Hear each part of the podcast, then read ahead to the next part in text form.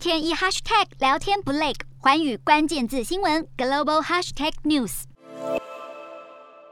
中国知名防疫专家钟南山在近期呼吁北京当局，防疫不能长期追求动态清零，经济才能恢复正常。但这显然抵触到了北京的主张路线。有关钟南山的这番言论报道也被删改。中国媒体上取而代之的风向是，国家应该继续坚持动态清零。分析普遍认为，北京紧抓着清零不放，是因为今年要办二十大，绝对不能让疫情失控，所以防疫只会从严而不从宽。两难在于，政府坚持社会要清零，但经济也不能停。上海当局近日就公布。布了复工复产的白名单，包含台积电的松江厂和日月光在上海浦东的总部都名列其中。当局尤其点名汽车相关产业，还特别指定电动车大厂特斯拉必须恢复运作。复工名单涵盖六百多家企业，都是和出口有关。在疫情压制了内需时，能看出中国政府想至少确保出口表现。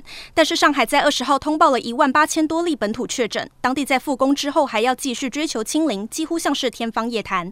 百达财富、信安环球和世诚投资等多家金融机构都表态，政府坚持的清零路线已经成为经济与股市的重大隐忧。疫情如今超越了乌俄战争，跃升为中国资本市场的最大风险来源。北京设下目标，今年 G GDP 要成长百分之五点五，但中国第一季成长只有百分之四点八，要达成全年上扬五点五的目标，国家可要非常拼命。特别是许多银行已经下修了中国全年经济预测。为了缓和经济下行风险，中国人民银行近日宣布降准，还放话要为最受打击的产业增加支出投资。